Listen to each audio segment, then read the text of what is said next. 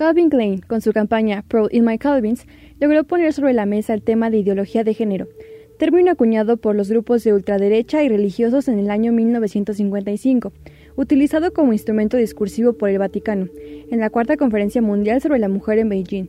Su principal objetivo fue combatir las ideas LGBT y el feminismo, es decir, al matrimonio y adopción homoparental, la interrupción legal del embarazo y la identidad de género.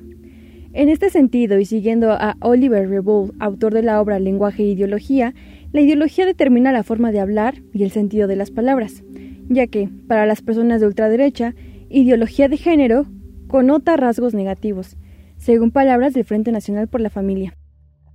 La ideología de género busca confundir el pensamiento y naturaleza biológica del sexo de nuestros hijos, haciéndoles creer desde pequeños que pueden cambiar de sexo, anclando términos como el género, que se describe como una construcción sociocultural y no natural.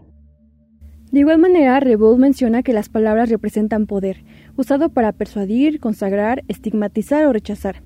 Siendo el caso de Jerry Jones, este obtuvo tanto comentarios positivos como negativos. Por un lado, visibilizó y representó a la comunidad trans y afroamericana, por lo que más personas se sintieron identificadas y libres de mostrarse, al mismo tiempo que aparecieron comentarios de repudio.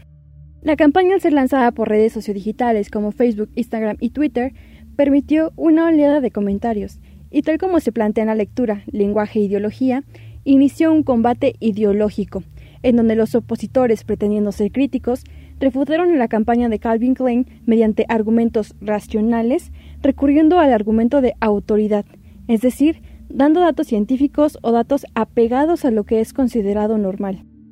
De igual manera, en la obra de Michael Frieden, Ideología, una breve introducción, menciona que las ideologías sirven para ordenar al mundo social, legitimar sus acciones e influir en los procesos de pensamiento de los seres humanos, a la vez que son un reflejo de los contextos históricos y sociales.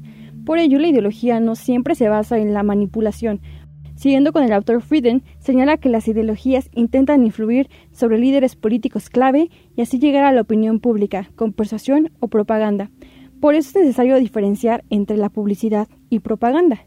Calvin Klein recurrió a una campaña para vender sus productos, utilizando una modelo trans, queer, lesbiana y afroamericana.